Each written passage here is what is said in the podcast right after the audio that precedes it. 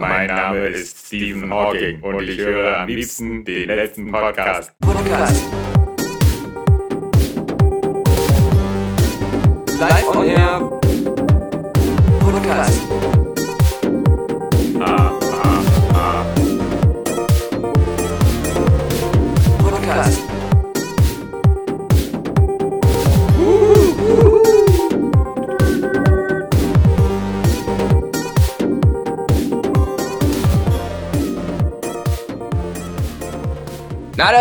Nadel! Nadel. Wie geht es deiner Niere, Nadel? Leber. Leber, Entschuldigung. Nee, doch, Leberzirrhose hat sie. Achso, diese Herr Säufer- Doktor, Professor, äh, Stimmt, Hawking. Das ist, genau, genau. Lass, Bitte lass, korrigieren Sie sich. ja, wir haben schon, wir sind lange nicht mehr auf dem Planeten Nadel gelandet. Also so, Nee. vermutlich ist da auch sonst keiner mehr lange Da ist drauf die Luft gelandet. raus langsam. Ne? Wir haben ja schon vor längerem auch mal erwähnt im Podcast, dass Nadel Hilfe gesucht hat. Äh, Ja, klug bei Peter Zwegert zum Beispiel. Zwegert. Jetzt das Fazit. Und ich muss es mal wieder betonen. Es ist, ich zitiere das aus dem Express, aber der Express schreibt, wie Kloser berichtet. Ja, ja, also- Denn wir wissen ja, Kloser ist das Hofmagazin von Nadel. Vielleicht fragen sich auch einige der Zuhörer, also, warum äh, sind wir nicht mit neuen Geschichten von Closer mal am Start? Ja. Das doof ist, ein dass Abo ich mein, mein Ridley-Abo gekündigt habe. Aber ich glaube, ich muss mir jetzt ab und zu für den Podcast mal wieder die Printausgabe des Closers holen, weil Ja. es kann einfach nicht sein, dass so eine Stories von uns liegen gelassen werden. Und es macht ja auch keinen Sinn, die immer bei deinem Kölner Express diese Abklatschversion Ja, zu lesen, weil wir wissen ja, die, die Das ist das Beste Keimzelle ja, Ja. die ist ja bei Closer. Ja? Und? Wie viel kostet ein Closer-Abo? Achso, Abo, keine Ahnung, aber ich glaube, die Zeitung kostet 1,10 Euro oder so. Ja, im Jahr. Guck mal jetzt. Musst du, musst du auf die Patreon-Seite von Kriegst Closer du ja gehen. nicht mit, das ist ja mein Edeka-Trick, sowas Ja. schmuggel ich ja immer an dir vorbei. Ja. Äh, vor zwei Tagen hat wieder ein User von uns, Ja. äh, der wird auch am Ende des Monats wieder erwähnt, Ja. bei äh, PayPal einfach mal 15 Euro springen lassen. Und zack, Ja. ab, Dein die, ab die Luzi. Ja. Ja. Ähm, Hast du dir gleich 15 Ausgaben Closer gekauft? richtig, 15 Jahre. 15 Jahre Closer. Und nicht schlecht. genau. Auf jeden Fall, ähm, wie Express das Closer zitiert, Ja. Dürfen die das eigentlich? zeigt sich die, das ist so guter Journalismus, recherchiert. Hast mindestens eine Quelle am Start. Ja. Und du selbst bist ja auch eine Quelle. Ja, ja schon zwei, sind zwei, Quellen. Damit ja. ist die Boris Schneider-Jone-Technik der zwei Quellen Ja. schon erfüllt. Na, dann ist die dritte. Peter Zwegert hat ja schon versucht zu helfen. Aber sie wollte ja keinen Job als Krankenpflegerin Nee. Nadel, Nadel hat gesagt, sie ist von Peter Zwegert enttäuscht. Ja. Ich hatte mir von. Warte, ich mach mal Nadels Stimme. Ich hatte. Hat die nicht so ein bisschen Kölner Akzent? Weiß ich nicht. Ich, ich, Nee, nee, so stark nicht. Das sind, das ist, sonst komme ich mir so vor, als ob Lukas Podolski gerade redet. Ja, Auf so einer Abschiedsretour. richtig. Jogi- noch durchgeschossen hier, hier in England. Ja, wo der Jogi Löw gesagt hat, das ist immer so ein feiner Kerl gewesen. Der, Genau. der, der, der Lukas, der hat immer gute Laune Ja, genau. gehabt. Der kam, äh, bei dem Gehalt würde ich auch immer Ja, gute Laune haben. genau. Ich hatte mir von seinem Einsatz, also von Peter Ja. Zwegerts Einsatz, mehr versprochen. Ja. Als er mir, als er mit seiner obligatorischen Aktentasche ankam, dachte ich, da seien gute Ideen drin. Ja. Aber da war nichts. So oft zu erkennen. Also Aktentaschen sind immer ein Zeichen für gute Ideen. Klingt wie Saskia.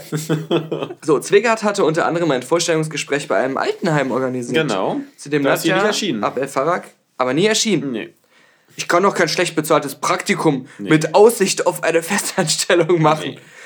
Was ist, wenn die mich nicht übernommen hätten? Ja. Dann wären mehrere Monate verschwendet worden. Sowas ist vielleicht für normale Menschen okay, aber doch Von nicht irgendwas für muss mich. ich doch leben. Das Geile ist, dass sie selbst sagt, mit Aussicht. Mhm. Und das Geile ist, als wir vor Monaten, Anfang des, äh, Ende des letzten Jahres von Nadel redeten, hieß es noch perspektivlos. Ja. Wenn du einem perspektivlosen Menschen Eine eine, Aussicht gibst. gibst, sagt ja, er, Ja, aber vielleicht wird das ja nichts. das ist ja keine hundertprozentige Sicherheit. Genau, das fange ich jetzt an. Bin Ja. ja nicht bescheuert.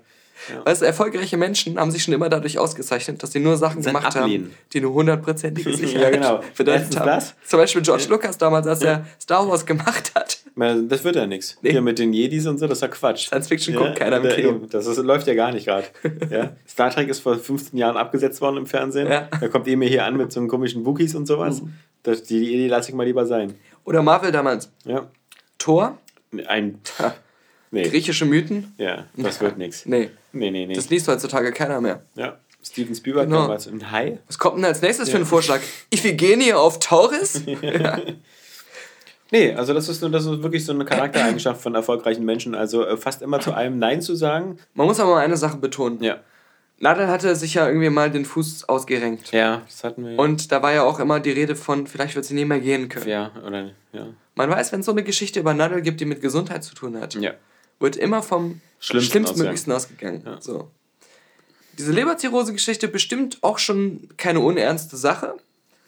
Da vor allem musste ja die Fußgeschichte ja aufgepimpt werden, dadurch, dass in der Zeit irgendwie jemand aus dem Fenster gesprungen ist. Ja, das Hatte hätte ihr auch passieren können, hat sie ja Genau. gesagt. Das hätte auch ich sein Hätte können. nichts mit ihr zu tun. Das hätte auch mein Manager sein können. Als er gehört hat, weil er sich Pfleger werden möchte. Ja, und ich glaube, die bittere Wahrheit ist, und das ist, sage ich auch äh, wieder nur im Hinblick auf etwaige mögliche Gerichtsverfahren, das ist eine freie Vermutung von mir, die auf, nicht auf der Realität begründet ist, sondern einfach nur eine, eine Schnapsidee, die ich so äußere. Dass sie stinkend faul und blöd ist? Nee, das ist eine Tatsache. Achso, okay.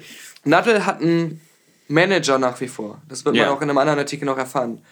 Und du glaubst doch nicht, dieser Manager würde irgendeinen Job sie machen lassen, ohne dass sie ihm mindestens 20% abdrückt. Ja, und für so einen Pflegerjob, da. Ja, genau, äh, ja. Und das ist die Scheiße an der Sache. So von 1100 brutto. Bei Peter Zwegert in der scheiß Sendung zu äh, erscheinen, da kriegt sie auch eine Gage für. oh ja. Und da kriegt er was von ab, das Ja. ist in Ordnung. Nachher noch Interviews zu geben, wie scheiße Peter Zwegert ist, Bei Klose. da kriegt er was von ab. Ja? So, er ist bestimmt der Herausgeber von Klose. Oder wenn sie in Mallorca wieder irgendeine neue CD aufnimmt. Stimmt. Wie geht's in ihrer Niere? Ja, das ist ja das nächste. Leber. Ich weiß mal nicht, wie ich auf Niere Wo komme. fangen wir an? Wir haben jetzt mehrere Sachen zur Auswahl. Aber okay, pass auf. Ich finde es immer geil, wie so Magazine, die ja auch immer noch nadelnah sind, Mhm. sowas formulieren. Da kann man so eine Nadelnähe haben. Ich glaube, Guck mal, erstmal zu dem Foto hier. Ja. Trotz Bräune und blendend weißer Zähne, Nadel wirkt ausgebrannt und fahrig. was heißt denn mal trotz Bräune? Das ist ja ihre natürliche Hautfarbe, Ja, richtig, oder? Also das ist ja nicht so, dass sie Ja. ganz weiß ist. Stimmt eigentlich. So. Das ist noch nicht so. Schön. da wird schon die Hautfarbe zur Genau, Leistung gemacht. Ja? genau. Diese Knusperbräune, die sie Guck mal. sich da wieder im Solarium angefahren hat. Als nächstes steht so als Werbung im, in der Sonnenbank Koch. Ja, braun wie Nadel Ja, werden. genau, braun wie ein Afrikaner. Ja. Auch, auch sie können aussehen wie Boateng. Kurz wieder schöne Grüße an Heiko. Ja. Es ist bei mir gerade, muss ich auch sagen, schon mal vorweg, das wird ein guter Podcast, weil Da ist schon drei Gläser Gin drin. Heikos Gin. Ich habe in, in einem Glas Gin habe ich drei Gläser Gin drin. Ja. Gleichzeitig habe ich eine ziemliche Grippe schon die ganze Woche. Ah, gut, dass du mir das jetzt sagst. Und das ist eine Mischung aus ähm, Grippemedikamenten und Gin. Ich kann es kaum erwarten, diese Grippe-Dinger alle in mir aufzunehmen, weil du mir nur 20 Zentimeter gegenüber Ich sitzt. habe gestern ein ausführliches Sextreffen abgesagt. Ja, Nadel. du bist ein Penner. Wir können auch über Skype-Podcasts. Wieso? Ey, wenn ich mir jetzt eine Grippe hole. Ist ja schon das Ende der Grippephase. Ja. Ihr aufreibendes Leben hat Spuren hinterlassen. Nadia Abdel Farag, 52. Übrigens, das, das pendelt immer so ein bisschen. Ja, ich finde, da sind die, da gibt es kein offizielles Geburtsdatum. Der letzte Artikel hat gesagt 51. Ja, okay, vielleicht hat er so. Geburtstag zwischendurch. Das ist doch wie bei Jack Nicholson, da weiß doch auch keiner, wie alt er ist. Übrigens hier ein altes Foto mit äh, Dieter Bohlen. Da Mhm. waren sie gleich braun übrigens. Nadja Abdel Farag hat beruflich wie privat eine Achterbahn der Gefühle hinter Wie sich. so eine Achterbahn? Ist das, wenn es immer nur bergab geht? Das ist, Das ist, eine ist ja sehr, wieder so- sehr langweilige Achterbahn. man weiß ja, wie das ist. Ähm, normalerweise, wenn du einen Krieg hast, Mhm. die Gewinner schreiben die Geschichte. Ja, also eigentlich, der, der meint eigentlich nicht Achterbahn, sondern der meint eher Rutsche. Ja. Wenn er Rutsche ist ja auch so oben rein und dann geht es immer nur nach unten. Zuletzt schien es mit Job und neuer Liebe endlich wieder aufwärts zu gehen. Was, was, was, was wissen die, Glaubt der Express hier erfahren zu haben. Ja? Nun die schockierende Diagnose: Leberzirrhose. Eine der wenigen Krankheiten neben Lungenkrebs oder so, die man sich fast immer nur durch eigene Ansaufen Blödheit, äh, durch Eigenverschulden, so wie Diabetes 2 oder so. Einen klinischen Entzug hat Nadel jedoch bis heute nicht angefangen. Ja, weil sie wollte das ja machen, aber dann hat sie festgestellt, dass man dabei nichts trinken darf. ja. Ich meine, ähm, ich erinnere mich noch, wir haben das äh, letztes Jahr auch äh, zitiert von Nadel. Da hat sie ja schon offen über ihre Alkoholprobleme geredet, hat aber gesagt, sie wird sich nicht in Therapie begeben, denn sie hat das Gefühl, sie hat das eigentlich ganz gut im Griff jetzt, wo Ja. sie es weiß. Ja. Und ähm, dass sie ähm, ja nur noch trinkt, wenn sie in sie Durst Gesellschaft von Freunden ist. Und, aber dann würde sie schon merken, dass sie Ja. dann auch noch sich richtig besaufen würde. Ja, ja. Ein paar Wochen später, wo sie ihre Fußgeschichte hatte, sag mal, Nadel, wie ist denn das passiert? Naja, ich erinnere mich nicht mehr so genau. Ich war nämlich komplett besoffen, bin die Treppe runtergefallen und irgendwie bin ich dann am nächsten Morgen zu Hause aufgewacht Ja. und der Fuß war komplett blau und dick. Und dann habe ich mal doch einen Arzt Sie gerufen. war auf einer Party mit Ja, Freunden. mit Freunden. Ja. ja. Das ist ja das Schlimme bei ihr, dass halt, ähm, sie trinkt ja nur selten, wenn sie mit Freunden Partys macht, aber. Wenn sie halt macht immer jeden mit Abend. ihrem Manager Party und Ja. der Manager sagt so, ey, muss mal wieder was in Hier, Closer, stehen. Äh, komm, hier, Püppchen. Mein, mein Closer-Paycheck diesen Monat ist noch nicht gedeckt. Ich habe hier die äh, Weinflaschen wieder hinter Ja. den Gardinen versteckt, wie Genau. damals. Bei Dida. Das hat sie ja selber gemacht bei Dida, ne? Ja, Ja. das habe ich in seiner Biografie. Ich auch. Hast du auch gelesen? Ja, ja. Er meinte, als, sie, äh, als er sie rausgeworfen hat, hat er noch überall den Alkohol gefunden. Ja, das ist ja. Ähm, In Tötensen. das hat sie übrigens mit Jenny Elvers gemeinsam. Und da muss man auch mal ganz äh, betonen, ich bin ja eigentlich heutzutage kein Fan mehr von äh, solche Stories so auszuschlachten oder gerade auf Leuten mit solchen Alkoholproblemen oder gesundheitlichen Problemen irgendwie rumzuhacken. Ja. Aber das sind ja Leute, so Denn wie wer auch- im Glashaus sitzt, sollte ja nicht mit Nee, alkoholgetränkten genau. Werfen. Das sind ja auch Leute genau wie ähm, äh, die Pietro Lombardis, ähm, die Lombardi-Familie, Ja. Die das sowas von äh, berechnend und, und äh, aktiv in die. Medien tragen Ja, ja, und, und Das ihr ist ja- ganzen äh, Unterhalt davon so finanzieren, dass das ähm, wirklich bestraft gehört und, Und man muss, da ja, auch mal, man, man haben muss ja auch mal wirklich ganz ehrlich sagen, ähm, all diese Sachen, die, die, die da so in den Medien drin sind, da äh, muss man sich wirklich sicher sein, ähm, dass das von den Leuten so gewollt ist. Ja, ja. Weil es gibt immer wieder genug Auch Gegenbeispiele. gewollt ist, darüber zu reden, egal in genau, welcher Form. Genau, egal. Denn es gibt immer genug Gegenbeispiele, finde ich, wo wirklich, wo man merkt, dass wenn die Leute sagen, ich möchte mein Privatleben privat halten, wo das funktioniert. Mhm. Ähm, ob das jetzt Günter Jauch ist oder ähm, Stefan Raab, beide sind sehr, sehr äh, streng, was ihr Privatleben angeht. Zeig mir mal ein Bild von den Kindern von Stefan Raab. Ja? Ich meine, bei denen bin ich mir auch nicht sicher, ob die da nicht auch sehr krasse irgendwie ähm, geheime Abkommen mit diversen Medien haben. Es gibt ja keine. Also es, es ist ja nicht so, dass irgendwie nur diese eine was exklusiv hat, sondern Ja. es gibt zum Beispiel Nee, nee, ich meine, ich, ich meine, weil die ja auch, die beide auch welche sind, die ja im Medienzirkus auch sehr viel Macht haben, Ja. dass die ähm, da, da hinter den Kulissen auch Freunde haben und so weiter, um das zu regeln. Also das würde ich bei denen nicht ausschließen. Ja, aber die englische Aber- Königsfamilie oder so meistens ja auch und so. Also wenn da ist, dann wird ja auch probiert, da immer was zu leaken und so. Aber also, nein, aber ich sage, ich meine, der Unterschied ist trotzdem, es gibt auch Leute, über die in den Medien berichtet wird, über die ich im Podcast trotzdem nicht reden möchte, Ja. weil das bei denen ganz klar ungewollt ist. Ja. Oder weil das bei denen auch ganz klar ähm, kontraproduktiv ist. Nacktbilder von Emma Watson zum Beispiel. Ja, die waren jetzt auch nicht so spektakulär, muss man sagen. Ja. Nee, aber ich meine, also ich, ich meine halt nur, dass das es wirklich da draußen Leute Ich habe jetzt zum Beispiel, sagen wir mal als Prominente, Beispiel, die sagen, ihr Privatleben ist absolut tabu und die schaffen Ja. das, das so zu halten. Und wenn das, man sieht also, dass es geht. aber ich meine, ich habe jetzt auch Ja. zum Beispiel keinen Bock, im Podcast lang und breit über den Scheidungskrieg von Angelina Jolie und Brad Pitt zu reden. Schade, denn wir werden darüber kurz reden. Ah, Hast du da etwa was rausgefickt? Nein, nichts, Nein. aber rausgefickt. Na, rausgefickt? Nee. Nein, aber, aber das, äh, da sehe ich dann halt mehr wieder so, äh, warum, warum muss man da über so eine persönliche Sache dann so, so drüber herziehen oder aus der Ferne irgendwelche Diagnosen machen und die über die äh, Kinder und diese Familie urteilen oder sowas. Also dieses Urteilen liegt mir normal schwer im Magen, aber nicht bei solchen Leuten, die sich selbst ähm, absichtlich da ähm, ins Kreuzfeuer werfen, Ja. so ganz bewusst, aber gleichzeitig auch so. Ähm, Das ist so wie wenn du in ein Dschungelcamp gehst und so. Genau, genau, Das auch alles ja. akzeptieren. Nee, ich hatte am Wochenende übrigens diesen äh, Film gesehen, Allied. Mhm. Oder Allied. Der ist ja mit, mit Brad Pitt und ähm, Marion Cotillard. Mhm. Und da galt es ja, also das wurde ja sofort entkräftet und das glaube ich sofort, ähm, dass das äh, Brad Pitt und, und, äh, Nee. äh, und, und Mel aus Inception natürlich äh, keinerlei äh, Beziehung oder Mhm. Affäre hatten. Das merkst du auch schon im Film, weil da wirklich auch die Chemie zwischen den beiden so Ist sie irgendwie nicht gar auch nicht aufkommt. verheiratet oder sie so? Hat sie auch gleich Ja. über Twitter damals geschrieben, dass sie glücklich verheiratet ist und glaube ich auch ein Kind erwartete. Also alles, alles schick. Ähm, der, der, Film hat, ähm, ist aus äh, in keinster Weise auch zu vergleichen mit äh, Mr. und Mrs. Smith, Hm. wo man halt wirklich vielleicht auch so eine gewisse Talking about Karma. ja, ja, so, Eine, so eine knisternde Atmosphäre schon spürt. Ähm, das äh, war jetzt wirklich nur so ein Sonntagnachmittag-Film. Das Erstaunliche ist halt, dass äh, bei, bei dem Film geht es ja darum, dass, dass Brad Pitt halt äh, äh, in, in, im, Zweiten Weltkrieg da in Casablanca, also in Afrika, ähm, so eine Geheimoperation machen soll. Mit, einer, mit, mit äh, Marianne Coulthard, die wiederum so auch von der französischen Resistance äh, zu kommen scheint. Und da sollen sie halt den deutschen Botschafter umbringen und das machen sie beide dann zusammen, verlieben sich, kriegen ein Kind und dann, als sie zurück nach London kommen, äh, wird halt der Verdacht geäußert, dass sie eine deutsche Spionin ist. Und äh, das ist dann so das große Dilemma, was dann, dann aufkommt.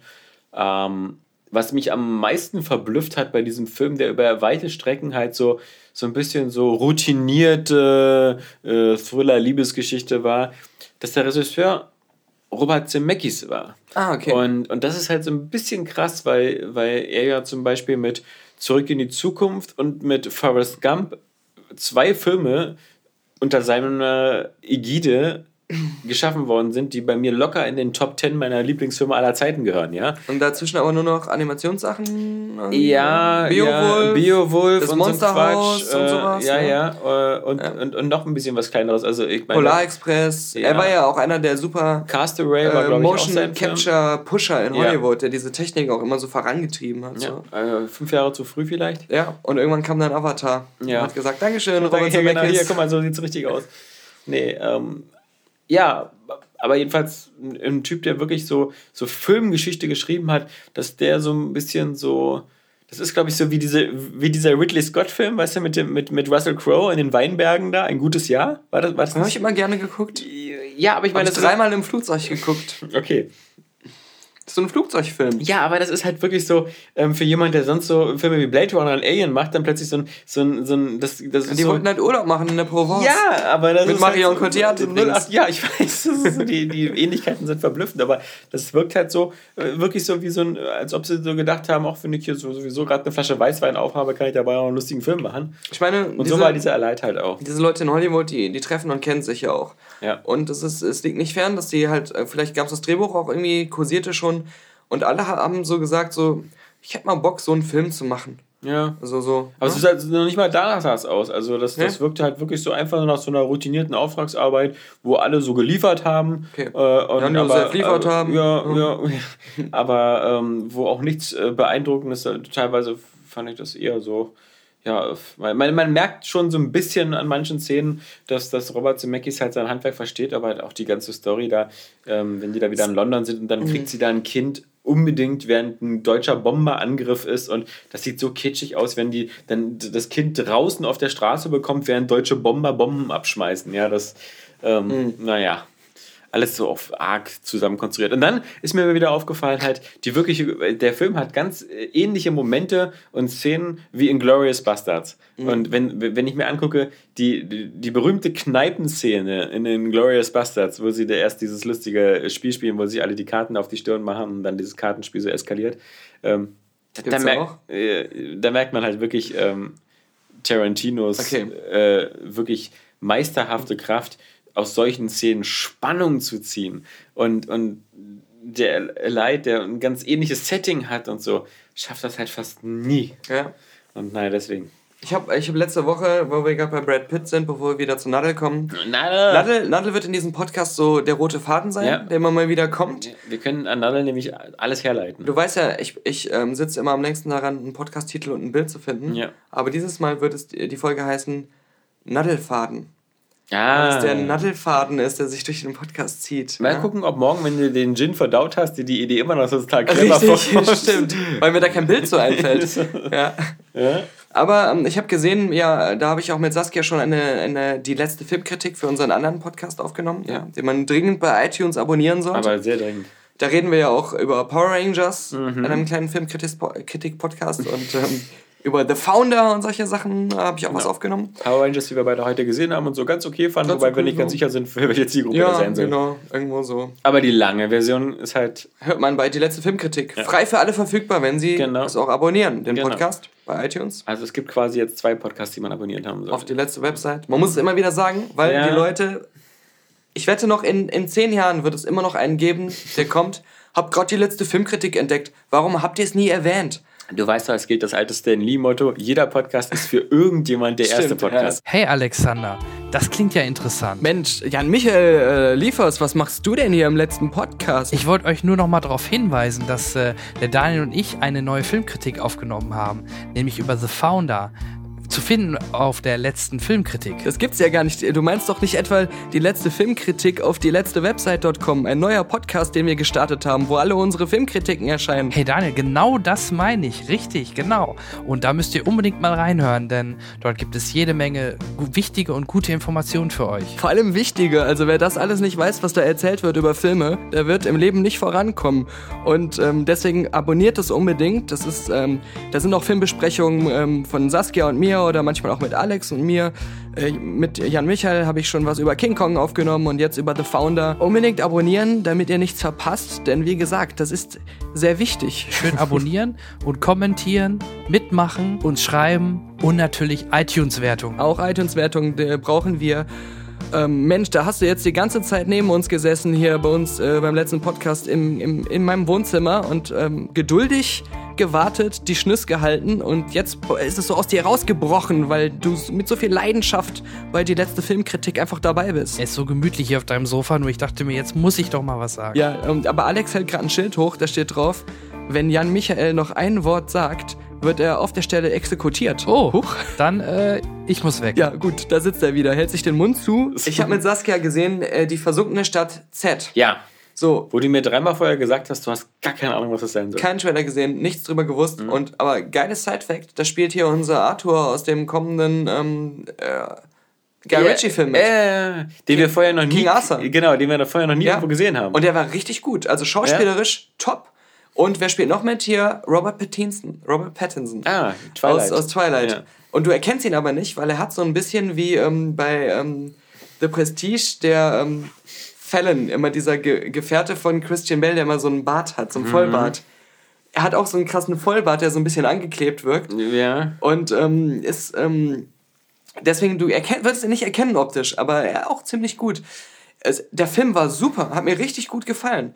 Es, okay. ist, es ist so ein ähm, bisschen historisches Biopic über einen, ähm, der hieß irgendwie, glaube ich, Percy Fawcett, einen Entdecker, also alles auf, auf echten Begebenheiten basierend, der den Amazonas erkundet hat. Ah, genau, und der so diese Amazonas-Karten ähm, abgesteckt hat. Ja. Und ähm, äh, Land vermessen hat und so. Und der hat dann irgendwann auf einer dieser Reisen. Hat er einen großen Affen gefunden? Nein. Also auf einer dieser Reisen hat er. Ähm, aber was man sagen muss, das wirkt auch so ein bisschen wie so eine Realvorlage von Indiana Jones. Ja. Ohne je so viel Action zu haben, aber einfach so von, von, Grund, von der Grundart her. Er hat bei einer seiner Reisen Hinweise gefunden darauf, dass es irgendwo so im tiefsten unentdeckten Dschungel eine Zivilisation mal gegeben hat oder irgendeine äh, so eine krasse Stadt, wo, wo Thronkrüge schon gefertigt wurden und so. Aber das Weltbild der Briten, die diese Expeditionen ähm, finanziert haben, mhm. wo er auch Teil von ist, war immer so, dass ähm, quasi die westliche Welt der Ursprung war und es vorher nie eine Zivilisation gegeben hat. Mhm. Und er hat dann halt immer gesagt, also er war einer der ersten, der gesagt hat, diese Schwarzen da, die wir immer in Afrika und überall versklaven, die sind vielleicht alle schon mal fortschrittlicher gewesen, als wir es waren, als unsere Zivilisation begonnen hat. Mhm. Und um das zu beweisen, hat er halt immer versucht, diese Stadt zu finden, auf die er da immer diese Hinweise entdeckt hat. Und hat dann immer mehrere krasse äh, Expeditionen in dieses komplett unerforschte Urwaldgebiet gewagt und es war halt immer mega gefährlich, nicht nur wegen Dschungel und Krankheiten und weil da sich keiner hingetraut hat, sondern auch weil. Wegen dem großen Affen. Wegen dem großen Affen, nein. Weil es gab da natürlich auch so unentdeckte Eingeborene, die sofort mit giftigen Pfeilen auf dich geschossen haben. da so kennt man ja was. Man muss ganz schnell hinrennen und durch die andere Seite des Wortes Richtig, pusten. stimmt. Der, das, um, ähm. der, der einzige gute Beitrag von Indiana Jones 4 zur Geschichte des, des Films. Aber ähm, wie gesagt, ich habe mit Saskia da noch eine komplette Filmkritik aufgenommen, die man in unserem Filmkritik-Podcast dann, dann hören kann. Ähm, warum ich aber den Film echt sehr gut fand, war, es war einfach ähm, eine geile Mischung aus ähm, historischem Stoff, aber trotzdem einem, einem spannenden Film, weil diese, dieses ganze ähm, Topic an sich war mir gar nicht so bekannt, diese Amazonas-Erforschung. Und das war einfach immer diese, diese komplette Reise ins Ungewisse mit diesen ganzen Gefahren und diesen spannenden Situationen ah, da ist jetzt irgendwie so ein Fremder im Busch und ist er jetzt böse oder nicht. Und äh, mit manchen freundet er sich auch an und manche sind ihm bis zum Schluss da äh, äh, feindlich gegenüber. Ich dachte, das wäre auch diese Ecke gewesen, wo Alexander von Humboldt da irgendwie immer unterwegs war und da alles erforscht Stimmt, hat. Aber, es ja, gab, ja. Gab, auch, gibt auch immer so eine Konkurrenz zwischen den Erforschern mhm. und ähm, äh, Kampf um die Fördermittel und sowas. Und ähm, eine, ein ganz krasser Faktor in dem Film ist halt auch, dass ähm, man schon weiß aus der echten Geschichte, dass er irgendwann mal verschollen ist auf seiner letzten Reise. Mhm. Und die Art und Weise, wie dieser Film das ähm, zeigt, was da passiert sein könnte, ist sehr geil. Es ist eine, so eine geile Mischung aus, vielleicht ist ja das passiert, aber vielleicht ist auch das passiert. Es ist so, aber er, er, er erzählt es auf eine sehr coole, traumartige Art, so ein bisschen halt so halb aus, aus der Perspektive seiner zurückgelassenen Frau, weil mhm. die letzte Expedition hat er gemacht mit seinem ähm, dann erwachsenen Sohn. Und der erwachsene Sohn hat ihn dazu überredet, das überhaupt zu machen. So nach dem Motto, wir müssen jetzt deinen Traum erfüllen, diese Stadt zu finden. Und der Film lässt es dann echt so geil offen, weil man es auch in der Wirklichkeit nicht weiß. Hat er die Stadt vielleicht gefunden und Mhm. leben da noch welche und er ist da einfach aufgenommen worden? Oder ist er vorher schon an was anderem gestorben und so? Trotzdem höre ich vor allem aus deinen Sachen heraus irgendwie, es gibt noch einen zweiten guten Grund, sich auf King Arthur zu freuen, weil Ja, also was, was den Schauspieler Ja, angeht. ja. Also ich habe das erst nach dem Film erfahren, dass er das ist. Ja. Und ich saß die ganze Zeit in diesem verschollene Stadtfilm, äh, Stadt, Stadt, Verschollene Stadtfilm. Mach das da als Podcast-Titel. Versch- Verschollene Stadtfilm. Okay, mach ich. Hiermit ist es besiegelt. Muss ich mir noch ein lustiges Bild ausdenken. Versch Verschollene Stadtfilm. Mach ich trotzdem Nadel als Bild. Ich mach den, wirklich das Der Suffcast. Un, ja, der Suffcast. Das, das unenträtselbarste Podcast mit also Nadel, die irgendwo versinkt im Treibsand. ähm, verschollene Stadtzeit.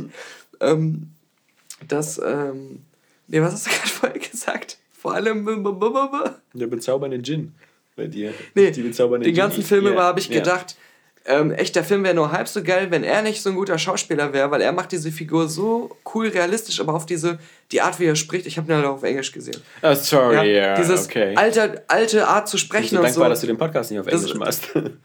My sir, may I be of your service? ähm, das, war, das war so auf den Punkt äh, glaubhaft und gut. Wenn, wenn nicht die Leute so gut gespielt hätten, hätte man auch denken können, okay, das ist eine Terra X-Dokumentation. Mhm. So, wo alles so nachgestellt ist. Aber die, die ganzen Hauptdarsteller, ich glaube, Sienna Miller spielt auch, die spielt, glaube ich, seine Frau. Mit welcher Haarfarbe? Das ist immer wichtig. Ah, so halb blond Ja, da, da, egal. So dazwischen. Ja, ja. Ja, eher ein Weil bisschen ich, dunkler. Ich, ich mag die aus, ähm, die dunkelhaarige okay, Szene. ist zum eher ein Beispiel bisschen dunkler in die Richtung. aus, ja. aus, aus so Meisterwerken wie G.I. Joe. Okay. ja, lange Rede, kurzer Sinn, Ja. ähm, kurzer Chin. äh, sehr empfehlenswerter Film, dauert auch noch ein bisschen, bis der rauskommt. Bis dahin ist auch die, ähm, der längere Filmkritik-Podcast schon da. Du, wenn wir gerade davon reden, dauert noch ein bisschen. Ja. Ja. Dann möchte ich noch mal ganz kurz, äh, das ist jetzt auch noch mal ein Film. Ich habe heute ja ein Double Feature gemacht, weil zum einen äh, ich äh, Zeit hatte, weil in dem Büro war es so kalt ich übrigens mir. auch, da komme ich auch ja, noch ja, zu. ich weiß.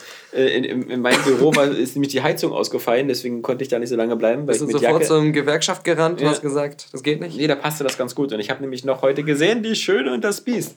Ah, Aber im Gegensatz zu dir natürlich auf Deutsch. Ah Ähm, konntest du die ganzen Lieder, die du als Kind auf Englisch gelernt hast, gar nicht mitsingen. Nee, ich habe die ja auch damals auf Deutsch gesungen. Ich habe übrigens zu Hause immer noch im Regal zu stehen, von damals auch die CD. Ah, von dem Soundtrack. auf Deutsch? Also auf Deutsch, ja, ja. Also, naja, ey. Märchen schreibt die Zeit in des Dichters Kleid. Ja. Ja, ähm, das ist, was, ich weiß gar nicht, was du dagegen hast. Ich habe mir, ähm, weil du hast ja schon viele... No one's slick as Gaston. No one's Niemand quick schlägt as wie Gaston. Gaston, niemand trinkt got wie Gaston. Es his keinen, chin der like so Gaston. wie Gaston. As a specimen, Bizeps yes, ganz I'm intimidating. Wir Ich werden finde beide ja, keine ja, Sänger ich mehr. find ja bei, ähm, äh, ich, äh, da gibt es nichts zu meckern.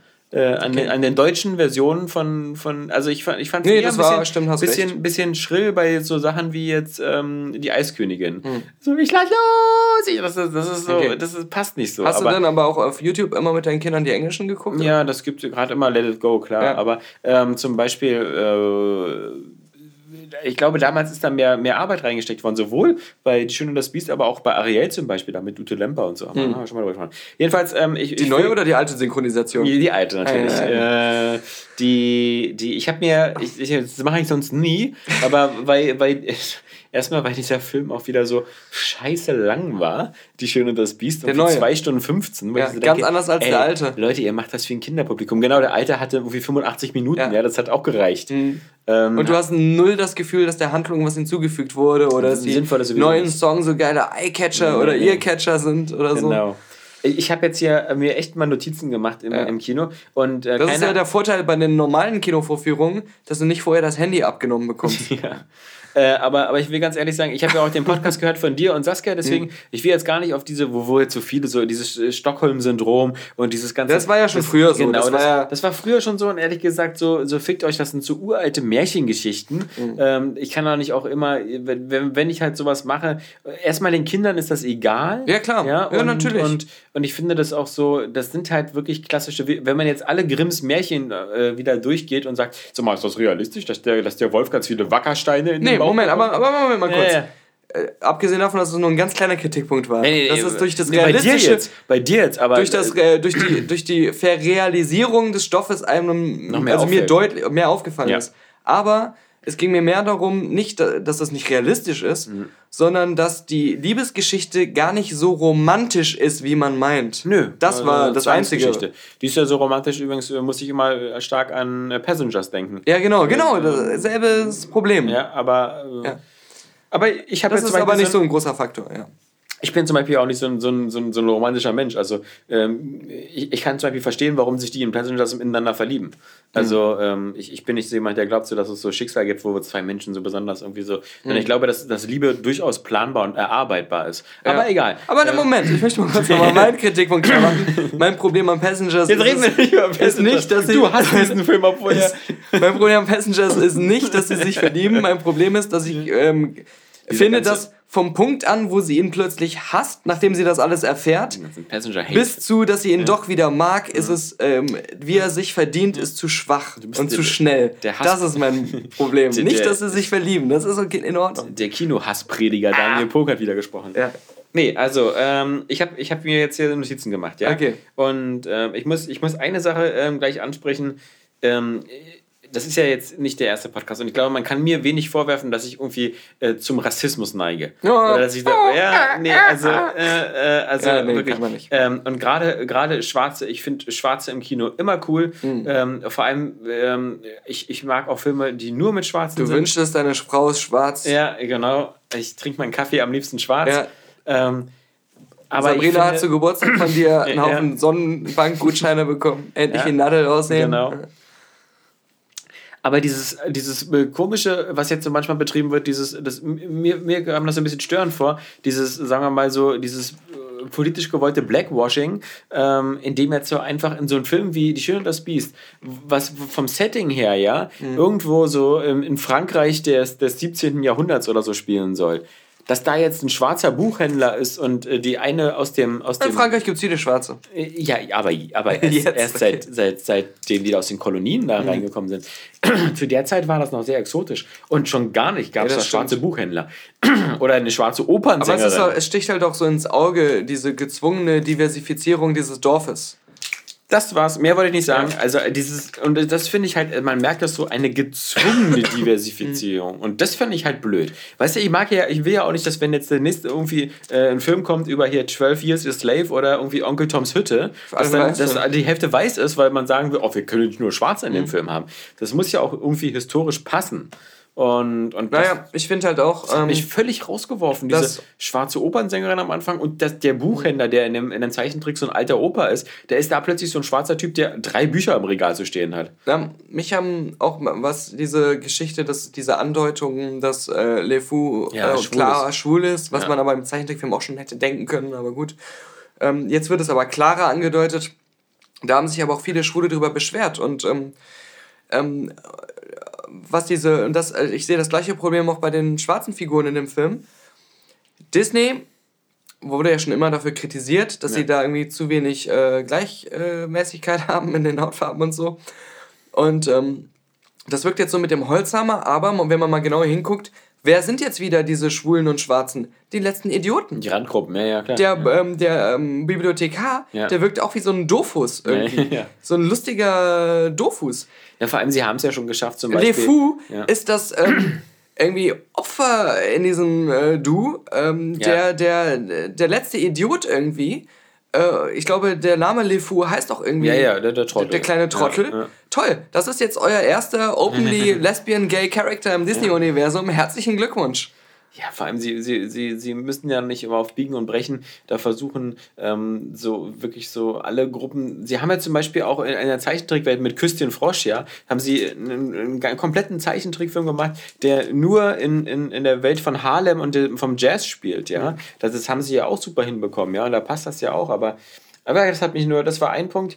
Ähm, blöder Einstieg habe ich geschrieben, ähm, die, weil, weil das war wieder so ein rangeklatschtes, wo man plötzlich so die Jugend, also die, oder Mhm. beziehungsweise die, die Zeit des Prinzen da sieht mit so einer komischen, das sah aus wie bei Wolfgang Amadeus Mozart oder so. Und das hat auch irgendwie die Figur des Biestes so viel, also Das wieder so viel- verändert. Ja, und das so wie Rogue One so ein bisschen. Genau, das gab es ja dann auch später in dem Film nochmal, fand ich auch total kacke, wo sie nochmal gezeigt haben, dass der in seiner Jugend so ein ganz lustiger kleiner Kerl war, aber sein Vater war so streng und, und da, da wurde dann plötzlich das Biest so völlig so entmythifiziert. So. Der war schon damals dufte und der ist nur so ein bisschen Mhm. Ja, auf den falschen Weg so, gekommen. diese, diese Bestrafung oder dieser Fluch hat auf einmal auch dieses, was normalerweise in Märchen ja schon, da ist diese moralische Ebene komplett verloren. Mhm. Weil das war einfach nur so dieser, dieser ähm, ähm, ver- verwöhnte, heitere ähm, Spaßvogel, der einmal so einen blöden Spruch gemacht hat.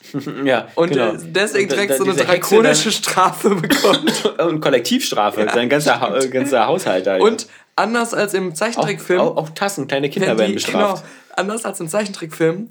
Ähm, da ist es ja nur so, dass ähm, die sich niemals alle zurückverwandeln. Genau. Im Realfilm ist es jetzt Versteinern die alle. Steinern alle. Also was quasi tot ist. Ja. Aber naja, das sind das sind strenge Zeiten. Ja. Ja. Äh, Dann habe ich mir aufgeschrieben, äh, Kevin Kleins blöde Singstimme. Okay. äh, weil am Ähm, hast Anfang- du auch Emma Watsons blöde Singstimme? Dann habe ich aufgeschrieben, äh, nee, äh, äh, Bell nicht lippensynchron. Das ist übrigens ganz oft aufgefallen. Mhm. Jedenfalls bei mir. Also ich habe ja die deutsche Version gesehen, dass gerade bei den, bei den so den Emma Watson Sachen so unsere Stadt ist ein ruhiges Örtchen. Das, das ist, war teilweise auffällig unsynchron. Und das war echt off-putting. Aber was anderes mal als Lob. Warte, in der amerikanischen Version haben viele gesagt, dass ähm, man so krass merkt, dass Emma Watson eigentlich nicht so gut singen kann. Ja, okay. Also Also das das, das, fällt ja in der deutschen Synchron nicht so auf, weil sie da wieder bestimmt eine Synchronsprecherin genommen hat, Anke Engelke. die, die singen kann oder sogar zwei. Auch früher wurden ja mal zwei Sprecherinnen genommen. Eine für den Singpart und eine für den Sprechpart. Mhm.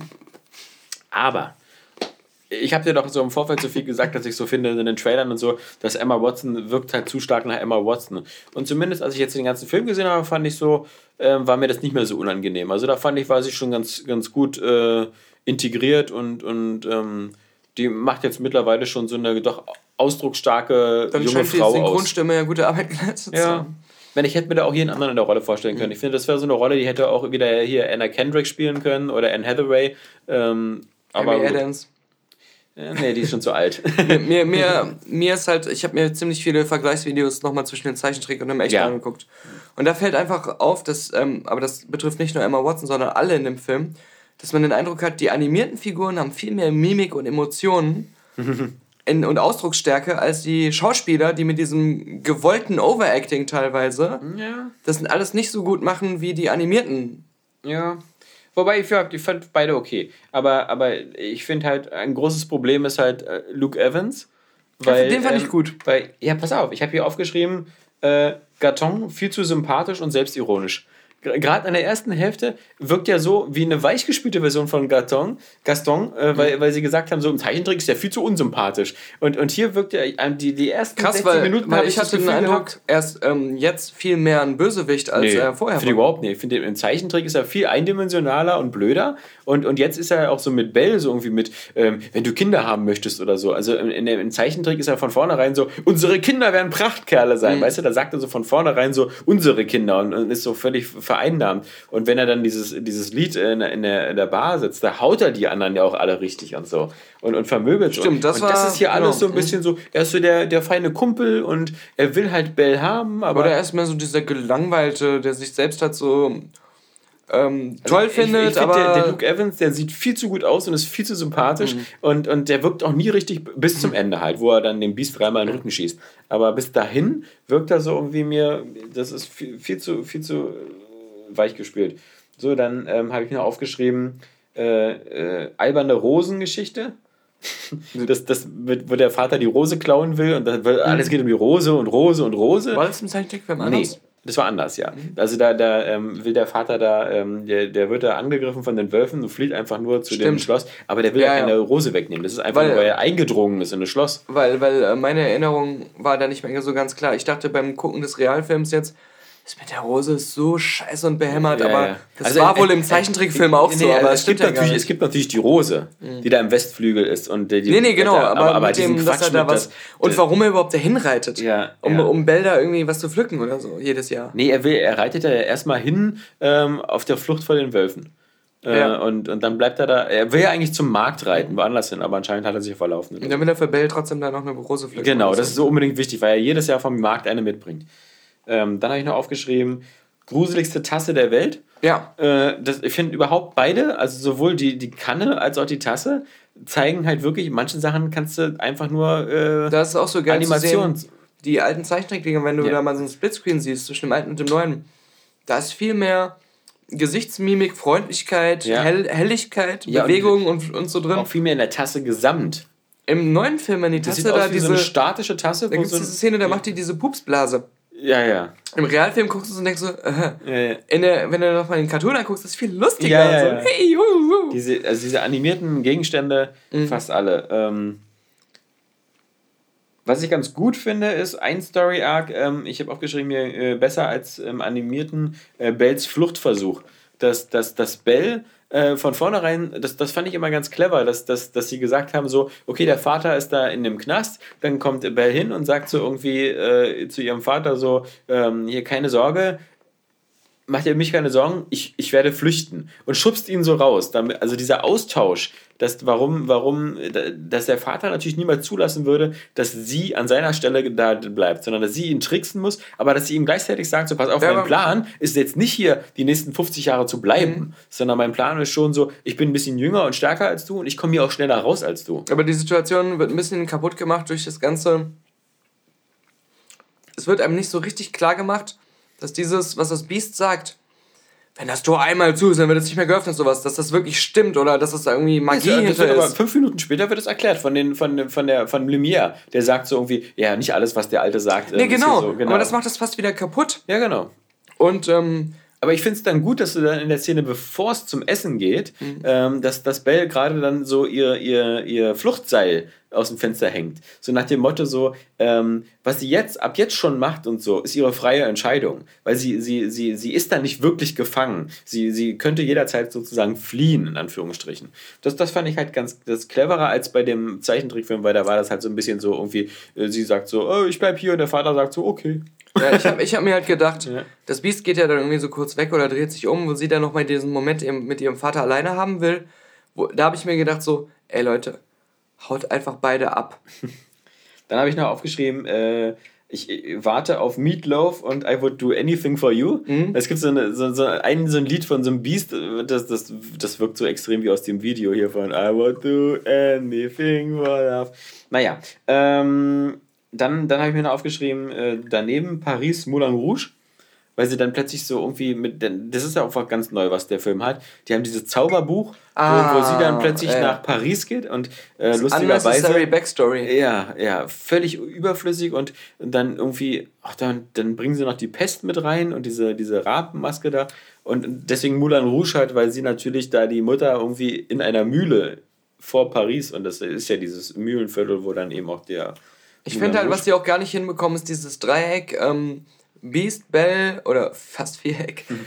Vater und diese Magierin, die den Fluch gemacht hat. Das ist ja auch diese Frau, die dann da Ja, im Wald lebt und nachher dann auch so, wieder ja, ja. eigentlich auch eine normale Dorfbewohnerin Ja, ist, die ja. ist ja Die- dann nachher auch in der Schenke Dorf, ja, irgendwie ja. und ähm, die dann am Schluss den Fluch ja wieder auflöst. Aber du denkst dir so, sie?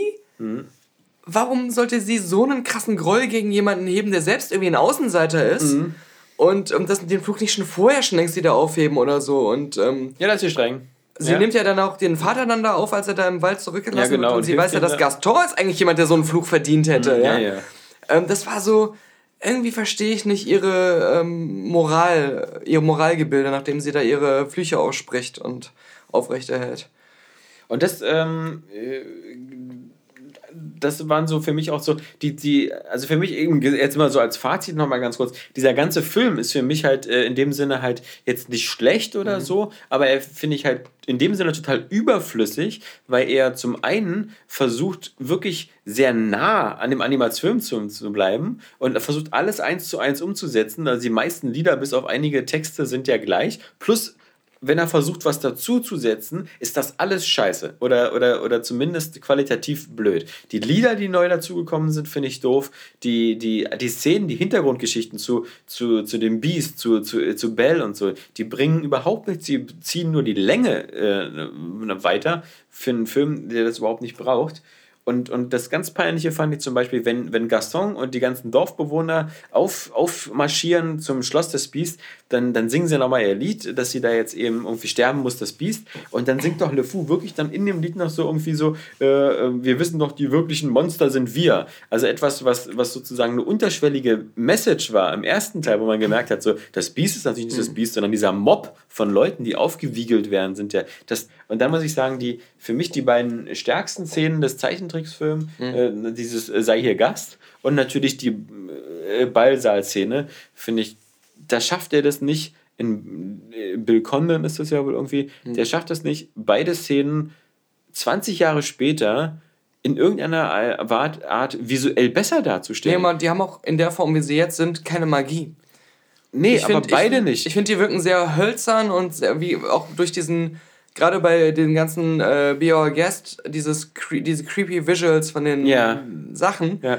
Und das wirkt auf einmal wie so ein groteskes, ähm, eine groteske Nummer, ja. an die ich mich aber im Nachhinein noch kaum erinnern kann. Ja. Während ich nach dem Zeichentrickfilm noch wochenlang an diese Szene und an das Lied gedacht habe, weil ja. es so catchy war und so viel Spaß gemacht hat. Und so bunt und fröhlich. Und bei dem und, Film und jetzt hatte ich gar keinen Spaß bei der Sache. Ich hatte auch immer das Gefühl, die, die waren bei Disney weniger an, an haben sich orientiert und die Schöne das Biest an eher so an hier Haunted Mansion. Mhm. Also auch zum Beispiel, als das erste Mal die Hexe auftaucht, die sieht genauso aus wie die weiße Frau aus dem, mhm. aus dem äh, Phantom Manor.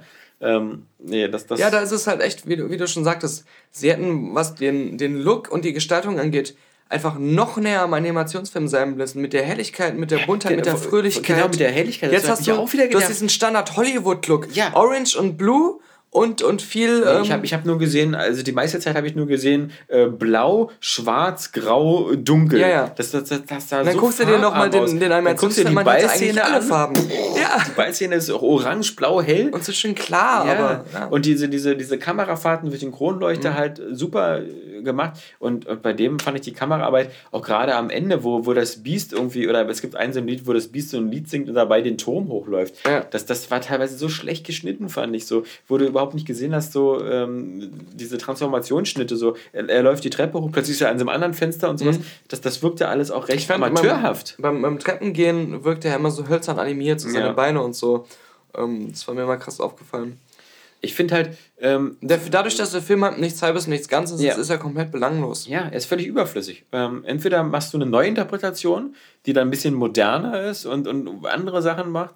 Ähm, und es gab es gab's aber teilweise schon, weil die Schöne und das Biest-Geschichte gab es ja schon vor Disney. Ja. Und es gab jetzt auch vor ein paar Jahren erst eine französische Realverfilmung. Sarah Connor. Mit Sarah Connor? Naja, das ist ja die Serie mit ja. Ron Perlman. Aber ja. es gab vor ein paar Jahren eine französische Hamilton, ja. Realverfilmung mit unter anderem hier unserem ähm, auch aus Popone Flüsse. Ähm, Jean Reno? Nee, nee. Nee, den anderen Vincent Cassel oder Vincent so. Cassel, als Beast. Ähm, der auch äh, von den Masken und allem her sehr aufwendig und realistisch gemacht war. Ich habe den nicht gesehen, der kann, vielleicht ist er auch scheiße. Aber mhm. ähm, das ist jetzt auch nicht so, dass, dass das Disney jetzt die ersten sind, die eine Realverfilmung nee. da machen. Man muss ja auch sagen, das ist jetzt auch nicht so. Ähm, ich finde find das jetzt auch nicht so eine geile Geschichte, weil halt. Nee, eigentlich mag man nur die Lieder. ja. ähm, aber wenn das jetzt so die Marschrichtung ist und die haben ja nur schon, ich meine, Tim Burton macht Dumbo, wenn ich mich Ja, und wir müssen mal noch erwähnen, Schön das Biest berichtet gerade Box Office Rekorde ja, ja, ja. Für, für den Monat äh, sowieso schon. Ja. Hat ein wahnsinns erstes Einspielergebnis in der ersten Woche hingelegt. Alles weggeblasen. Also Erfolg ist da schon da. Ja, ich finde es halt Aber ich glaube, auf dieser, Basis dieser, von Leuten, die den Film noch nicht kannten, sondern auf Basis des alten Films dann reingegangen sind. Ja. Äh na, oder Leute, die den alten Film nicht kannten und jetzt sich gefreut haben über die vielen guten Lieder, die sie nicht ja. wussten, dass die eigentlich schon alle aus dem Originalmusical kommen. Ähm, ja, aber ich finde es halt in so in so das, ich finde, das filmisch ist es halt uninteressant, weil es halt, ähm, und das, das sehe ich in Zukunft noch viel stärker bei, bei anderen Sachen auch so, diese, diese Magie, diese zum Beispiel animierte Objekte in Zeichentrickfilmen, mhm. ähm, äh, dieser, man darf nicht vergessen, die Schöne und das Biest gehört immer noch zu den Filmen, die handgezeichnet sind. Mhm. Bis auf diese Ballszene und sowas. Aber es war alles auch Hybrid. Das ja. war ja nicht komplett 3D animiert. Genau, sowieso. Aber ich meine jetzt so, bis auf diese wenigen Szenen, wo CGI-Hilfe mit drin ist, das, der Rest ist immer noch komplett handkoloriert, ja. Also 24 mhm. Bilder in der Sekunde, die von Menschen gezeichnet worden sind. Und dieses Craftsmanship, diese Kunst, die, äh, die, die schafft es ja wirklich eben. Ich fand das, ich fand das, das, das war alles so bizarr. Ähm, auch, auch hier die, die, den, den, den den Leuchter und die Uhr äh, und, und das, das wirkte alles eher immer so entweder bizarr, verstörend, ganz schlimm, auch eine neue Figur, nee, Quatsch, die gab es auch schon, aber halt viel unsympathischer, diese, diese, dieser Kleiderschrank. Ja, ja. Das war gruselig, wenn der da mit seinen, mit seinen Lippen, die da diese Vorhänge waren, also.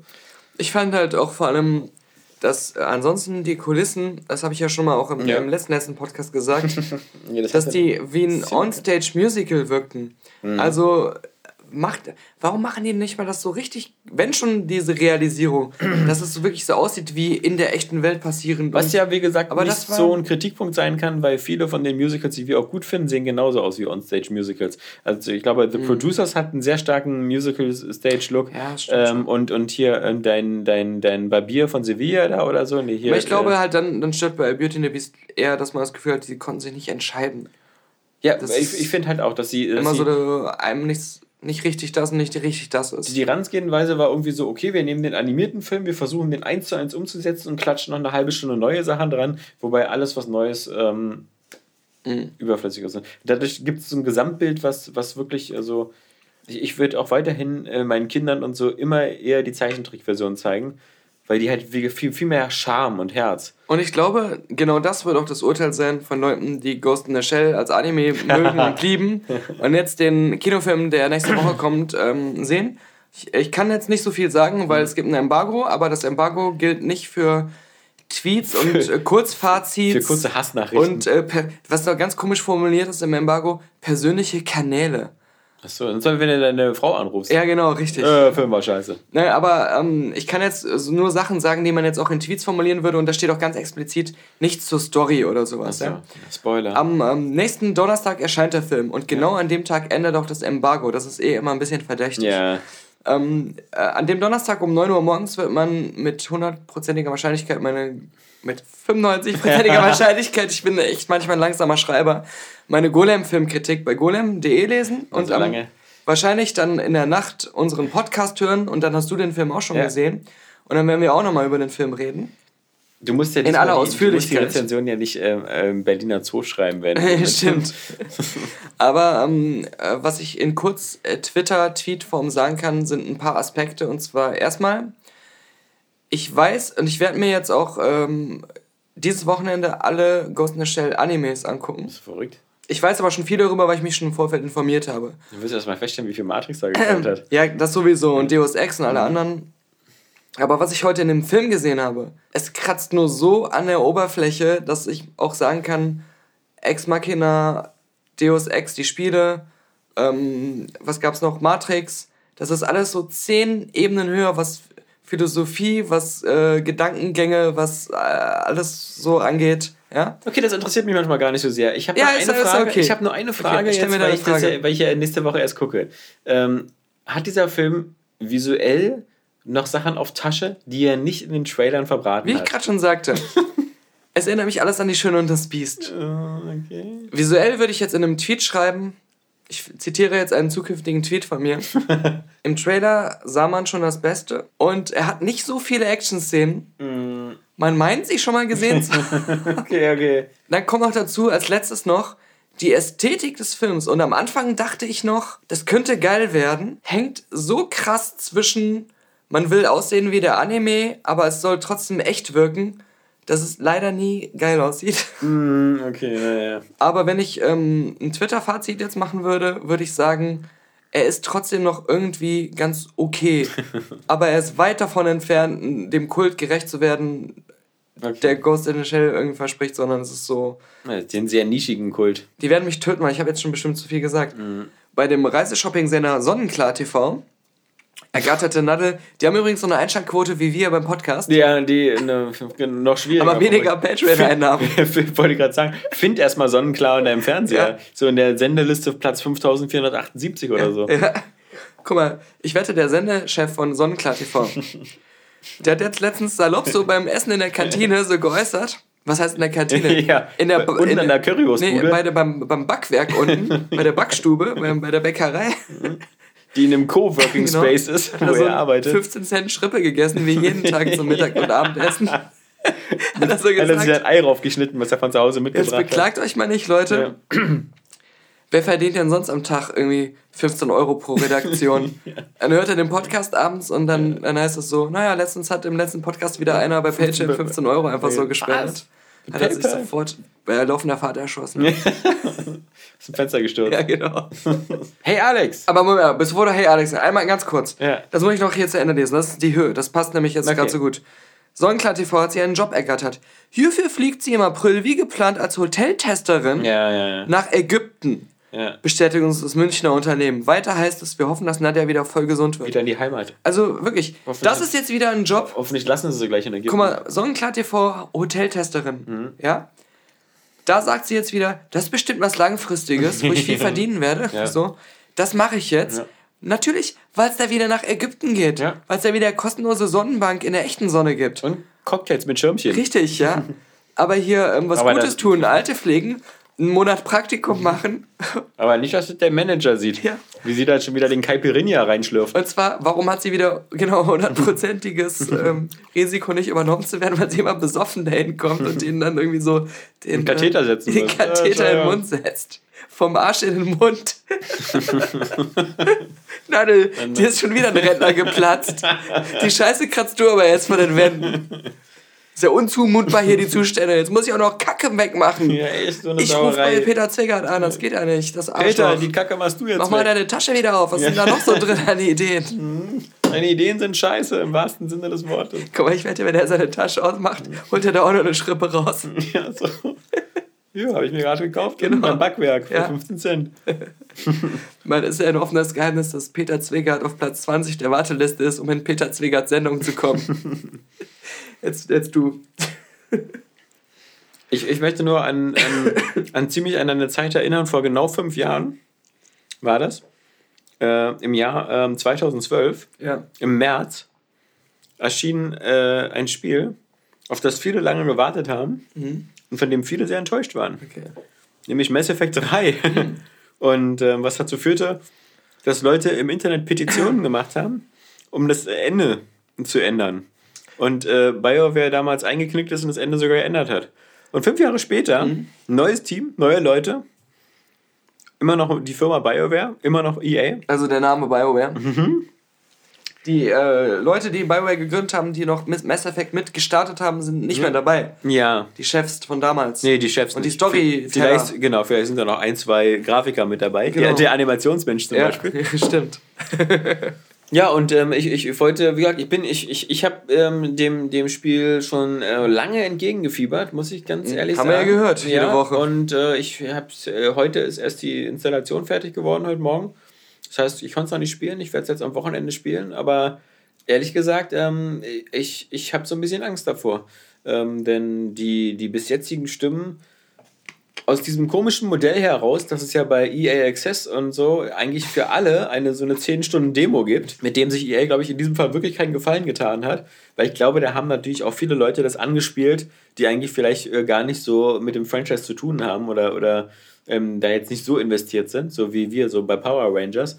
Ähm, und da ist natürlich der, der, der Hass-Train aber ganz schön abgefahren. Aber leider habe ich mittlerweile auch von vielen Leuten, die halt, äh, gerade die Giant Bomb Crew, ähm, die damals auch alle sehr große Fan der, der alten Mass Effect-Trilogie waren, die ja für mich immer noch so eins, ein, eine der besten Spielereien der, der vorigen Konsolengeneration war, gesagt, dass da ah, einiges im Argen liegt, was, was Story angeht, was Game Design angeht und wie gesagt, die ganzen Bugs und Glitches, die da echt Acke bis Nacke drin sein sollen. Und ähm, das finde ich schon sehr schade, weil ähm, ich hatte wirklich richtig Bock auch auf ein gutes Mass Effect und jetzt bin ich mal gespannt, wie das so.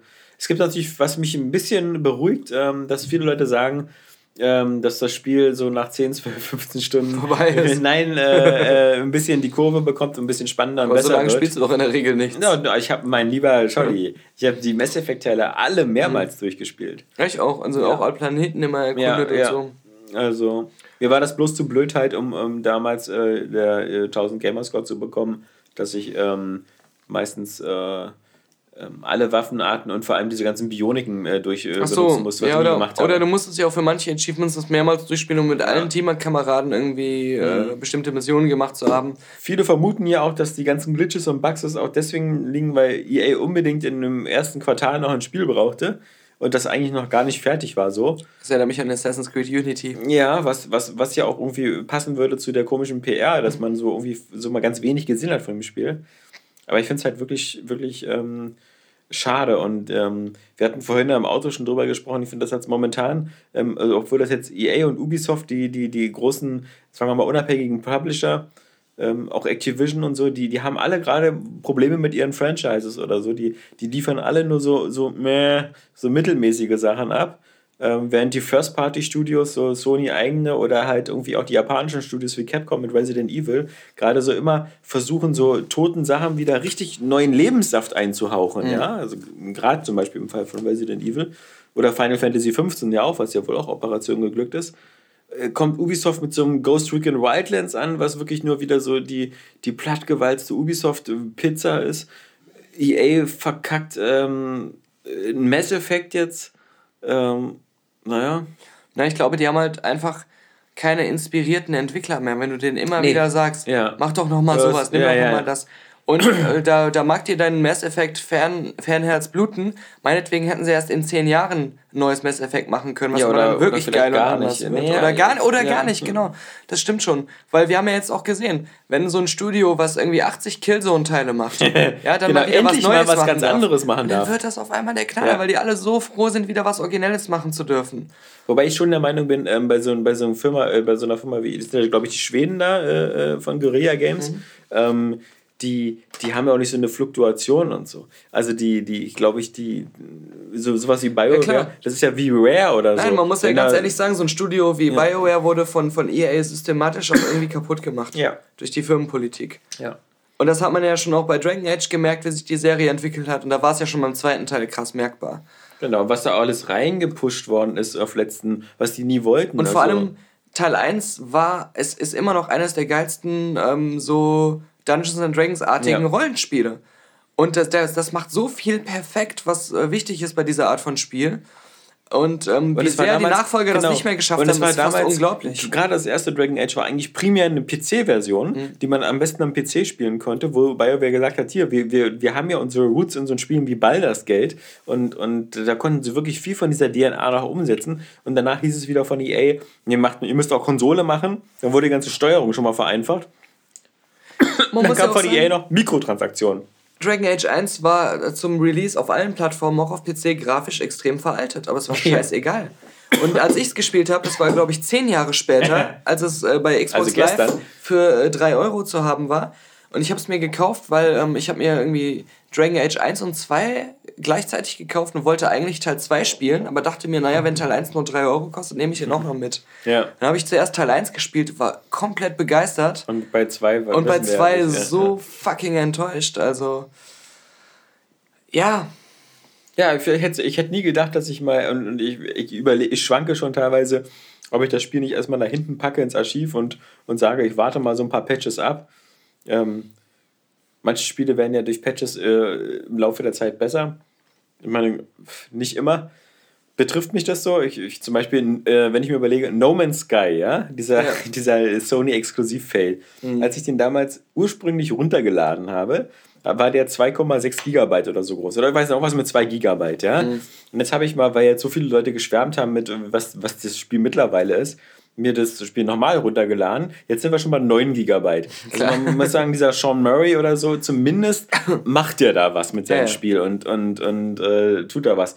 Ich habe es bloß gespielt und wieder festgestellt, okay, es sieht jetzt grafisch auch viel sauberer aus und läuft auch besser auf der PS4 Pro, aber ist, immer halt, noch nicht dein Spiel. ist überhaupt nicht mein Spiel und ist, also das ist so öde, ähm, da immer nur dieses mit dem Minenlaser so irgendwas abbauen und dann was zu reparieren und dann wieder zum nächsten Planeten zu fliegen und wieder irgendwas abbauen und die ganzen Sachen, die dann noch kommen, so Basebuilding und irgendwie mit einem Auto rumfahren, da müsste ich viel zu viel Zeit investieren, da habe ich keinen Bock drauf. Ähm, aber zumindest ist es schön zu sehen, dass das noch gepflegt wird, ja. Also, Lass uns zum Abschluss Ja. doch noch ein bisschen über Nadel reden. ja. Nadel, Wie geht's denn jetzt weiter? Der Nadelfaden geht weiter. Ja? Mit unserer Leberzirrhose. Na, lass uns doch mal, wir haben noch hier diesen schönen Artikel, diesen siebenseitigen Express-Artikel. Nadel, die Chronologie der zweifelhaften Karriere einer Frau, die seit Jahren versucht, in der Öffentlichkeit zu glänzen. Und doch immer wieder auf traurige Art und Weise scheitert. Wieso auf traurige Art? Entschuldige mal bitte. Ich, ich muss das umformulieren. Eine Frau, die seit Jahren versucht, in der Öffentlichkeit auf traurige Art und Weise zu scheitern. Fertig, Punkt. Nadia Abdel Farah kommt im März 1965 in Hamburg, Hamburg zur Welt, von wegen Südafrikanerin. Und muss Als Tochter einer deutschen Mutter auch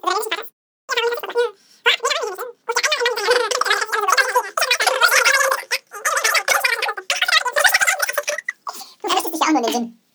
Ja, das ist immer gut. Sie hat ja auch immer Pech. Ja, also. Das ist ja Pech, wenn man die Schule schmeißt, ne? Das ist ja vernünftig, ein Jahr vom Ein Jahr vom Abi, genau. Das ist Pech. So viel Pech muss man erst haben, so kurz vor Schluss. Ja, das zu schmeißen. Ja. Muss man schon Mitgefühl haben. Sie beginnt eine Ausbildung als Apothekenhelferin. Ja. Jobbt in einer Boutique. Also Ja, hat guter sie Tipp für die, Saskia. die, also die, die, die Apothekenhelferin-Ausbildung auch geschmissen. Ja, ja, natürlich. Sie hat dann gesagt, so, wie bitte? Ich habe keine hundertprozentige Sicherheit, dass ich hier für immer einen 5000-Euro-Job äh, Ja, erhalte. und danach muss ich in der scheiß Apotheke arbeiten? Nee, dann äh, lieber Boutique. Jetzt kommt's.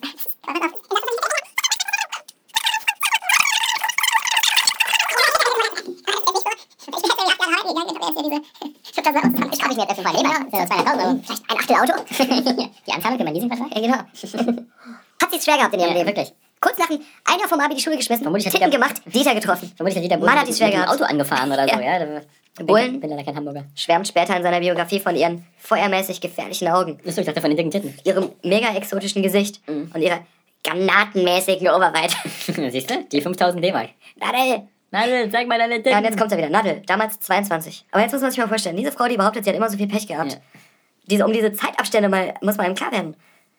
Als sie Abi geschmissen hat, mit Wohlwollen war sie 17 oder 18. Mhm. Hat ihre Titten machen lassen. Ein paar Jahre später hat sie noch von ihrem Kindergeld bis dahin wahrscheinlich Ja, gelebt. ja. Und trifft dann auf Dieter Bohlen. Und trifft dann auf Dieter Bohlen, der geil auf eine 22-Jährige ist. Mit geilen Titten. Ja. Und ähm, Da standen da sozusagen alle Sterne im Horoskop auf Go. vor allem geil auf eine 22-Jährige, der immer besoffen und willig ist. ja. Was hat die für ein Pech? Ja? Ja, die Arme. So, mega exotisches Gesicht, granatmäßige Oberweite. Nadja, damals 22, verliebt sich in einen 13, 13 Jahre älteren Musikproduzenten. Also war er 32, 35. Ja.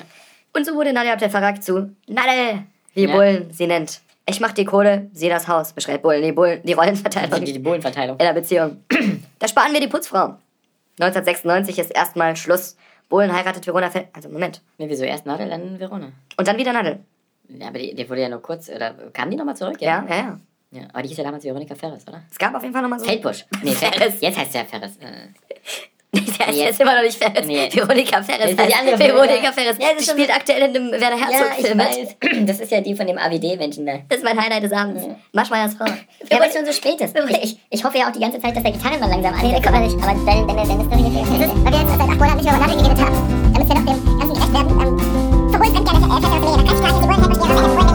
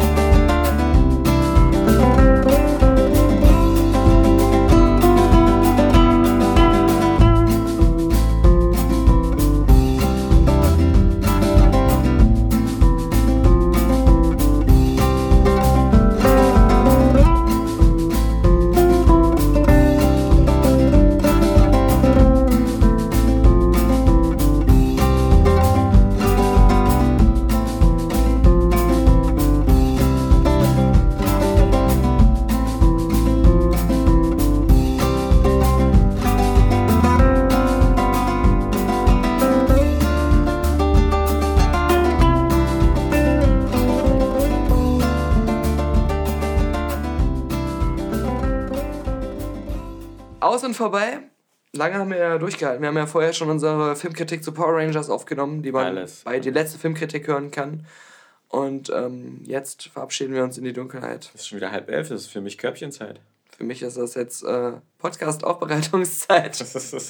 Für mich ist jetzt eine Hausefahrzeit. Ich muss jetzt gerade in in drei oder vier Stunden die Gitarrenmusik unter die Stelle legen, in der wir gerade reden. das ist verwirrend. Ja. Ich muss auch nach Hause fahren mit dem Auto durch die Dunkelheit.